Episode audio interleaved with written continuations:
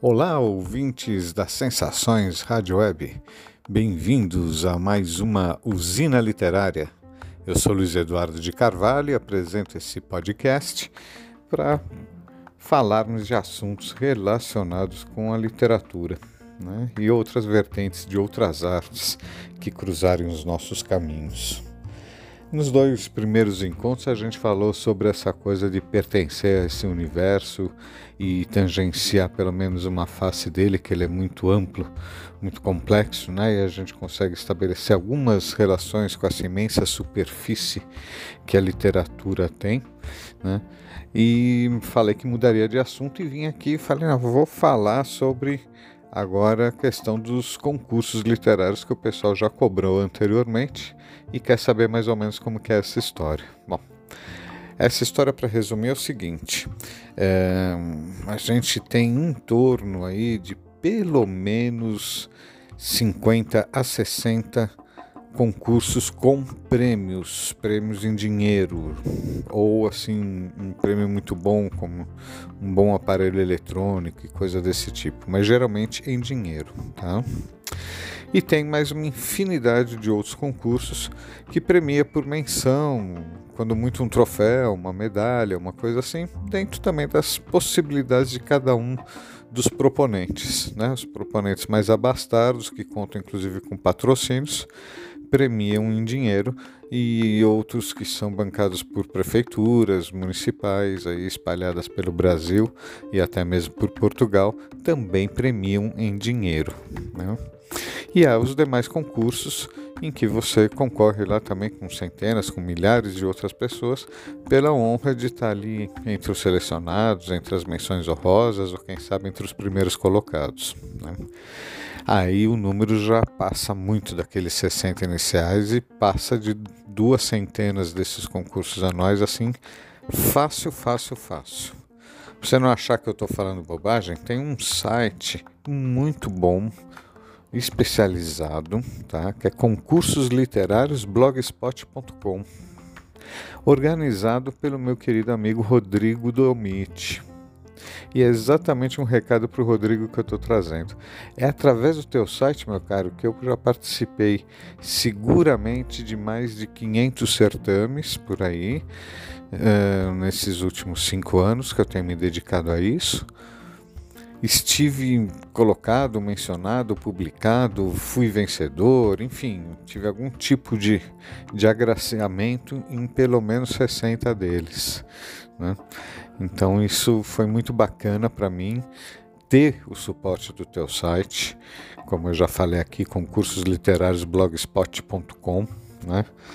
que publica constantemente, alimenta a página constantemente com informações resumidas, muito bem organizadas, muito bem distribuídas e muito, pontuais de todos esses concursos que eu falei né? e de alguns mais que talvez eu tenha conseguido deixar de fora dessas duas grandes listas aí. Né? É, enfim, é um site para vocês que estão interessados em começar a querer medir aquilo que vocês escrevem no comparativo do, desse coletivo chamado literatura e ver se encontra aos olhos da diversidade dos júris algum reconhecimento pelo seu trabalho, é um excelente caminho, né? Um excelente caminho de estreias. Meu primeiro romance foi publicado às custas do primeiro prêmio um, ehm, literário concedido pela Fundação Palmares, né? Primeiro, primeiro prêmio Oliveira Silveira de literatura sobre afrodescendência. E na ocasião desse primeiro prêmio, meu romance 66 Zeros esteve lá. E já fiquei sabendo desse concurso lá em 2016 2015, na verdade, né? Fiquei sabendo do digital pelo site do Rodrigo Domit. E eu falei que não ia falar dessas coincidências de um estar tá na obra com o outro, de um dos dois no mesmo livro, coisa parecida, dessa coisa da comunidade que foi assunto nos outros dois programas, para falar de concurso. Então já introduzi o assunto do concurso, dei para vocês o melhor canal nacional de divulgação de concursos de língua portuguesa, que inclui alguns concursos em Moçambique, Angola, vários em Portugal, entendeu? Então fica aí a dica do site dele. E quero que ele saiba que o meu poema saiu publicado numa página anterior ao dele, portanto, na hora que o livro se fecha, os dois se abraçam é, no, na coletânea da, do prêmio Persona, do concurso Persona, né?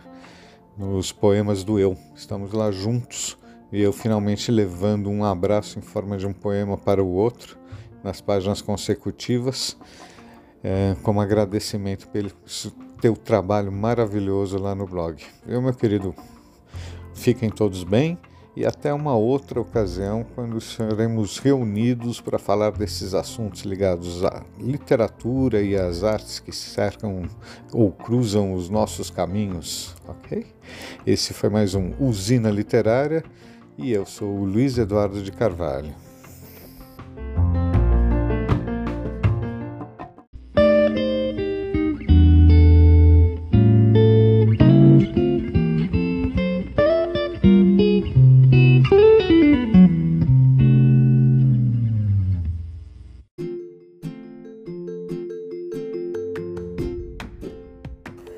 Boas-vindas aos ouvintes da Sensações Web Rádio.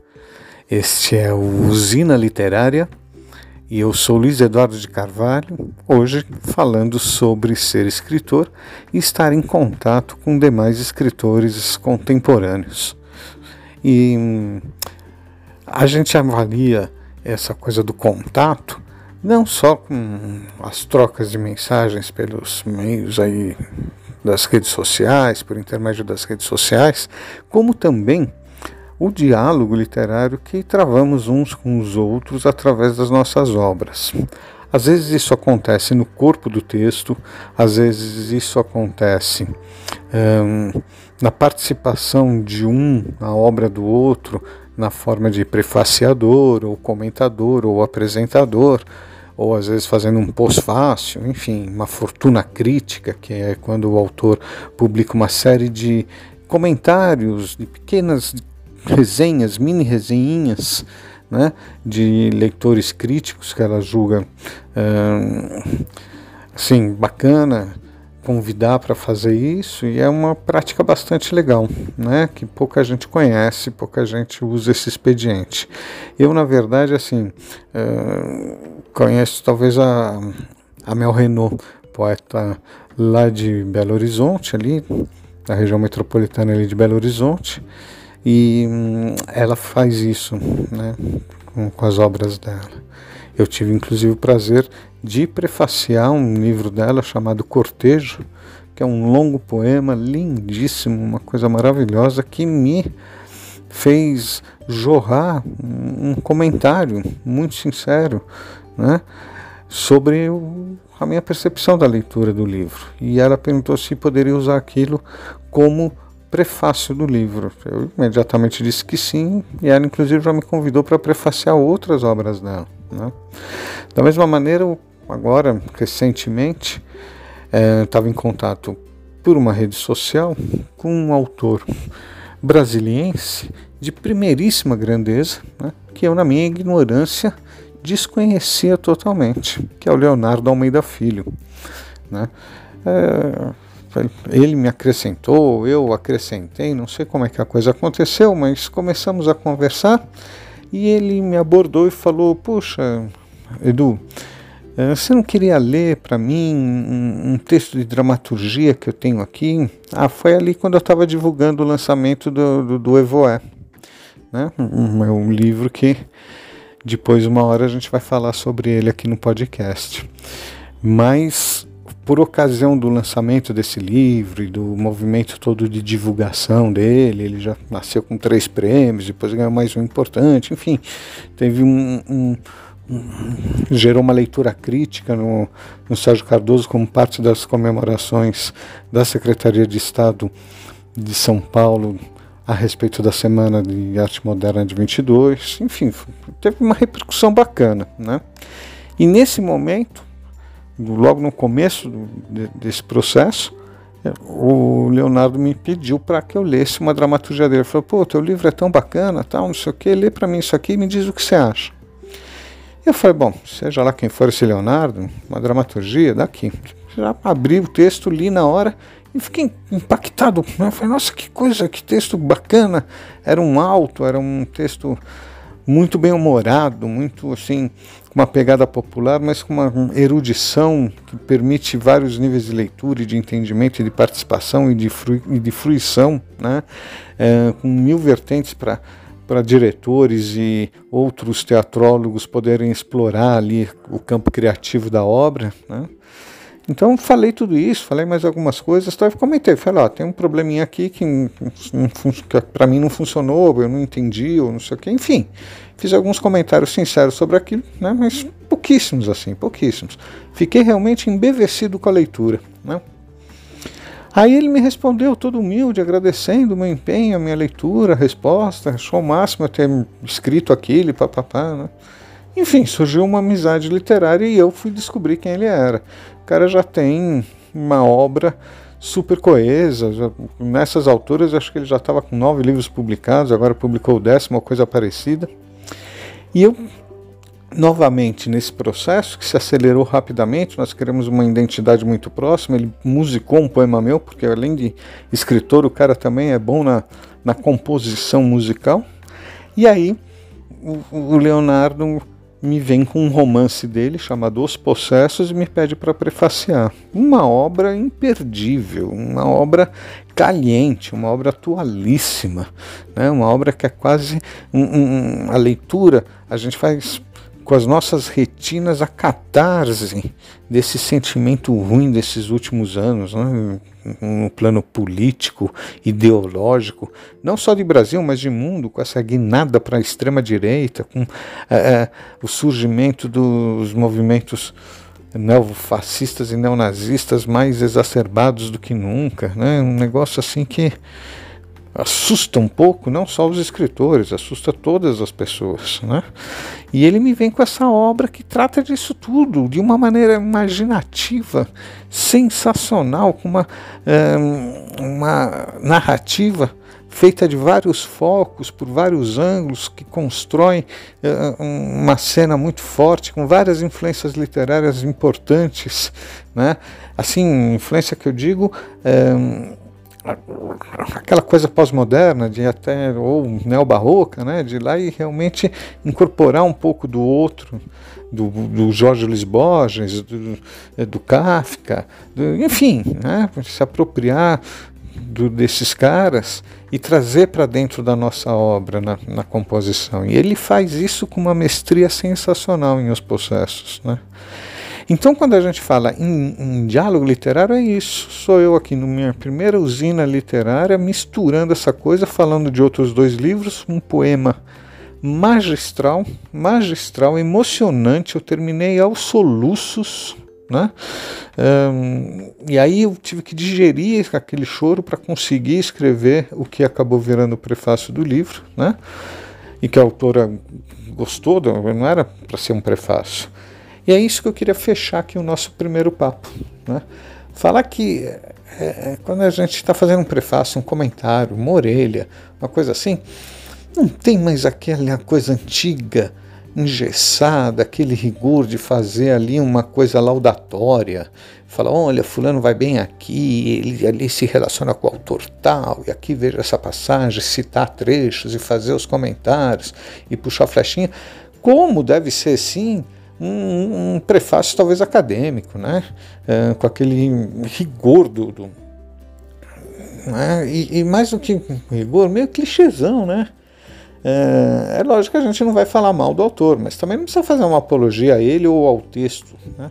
Acho que a gente, à medida que consegue escrever um texto reativo à leitura, mostrando qual a reação eu, leitor, tive eu, leitor, que também sou escritor e que, portanto, consigo uh, uh, perceber algumas coisas da estrutura que o engenheiro vê naquilo que o arquiteto disfarça, né? Então a gente consegue ver um pouco por dentro assim da, da tessitura da obra, alguns recursos, a gente consegue perceber como é que o cara resolveu alguns problemas, que são coisas que nós também escritores estamos lidando com isso, né? Então é uma, é uma conversa muito franca e muito aberta, que não precisa mais ser aquele modelo a ser preenchido, põe o nome do livro, põe o nome do autor, faz esse tipo de elogio, aí cita uns pedaços assim assado, daí referencializa na literatura universal contemporânea e blá blá e tal, tal, tal. Não, nada disso. Um texto reativo, uma conversa, uma conversa entre escritores, né? E a mesma coisa no Morelha, acabei de receber uma orelha da Maria Fernanda Elias Maglio, que é uma autora de primeiríssima, né? E enfim, me mandou uma orelha que também é isso. A orelha é um bilhete, não é uma carta, mas ali é uma impressão, é, um, é uma coisa, ó, senti ao ver isso, foi assim que eu li, foi assim que fluiu para mim, foi contagiante ou não, enfim, mas colocar uma coisa ali, colocar uma sinceridade ali, né? Então é isso. Os dez primeiros minutos dos nossos encontros um, vai se encerrando por agora, né? O tema aí daria para a gente falar horas a respeito, mas o que eu queria passar para vocês é essa dimensão desse diálogo que acontece entre as pessoas que estão na escrita. Um diálogo que vai desde os recados nas redes sociais até a participação na obra do outro. Até um próximo encontro. Um beijo para todos, do Luiz Eduardo de Carvalho.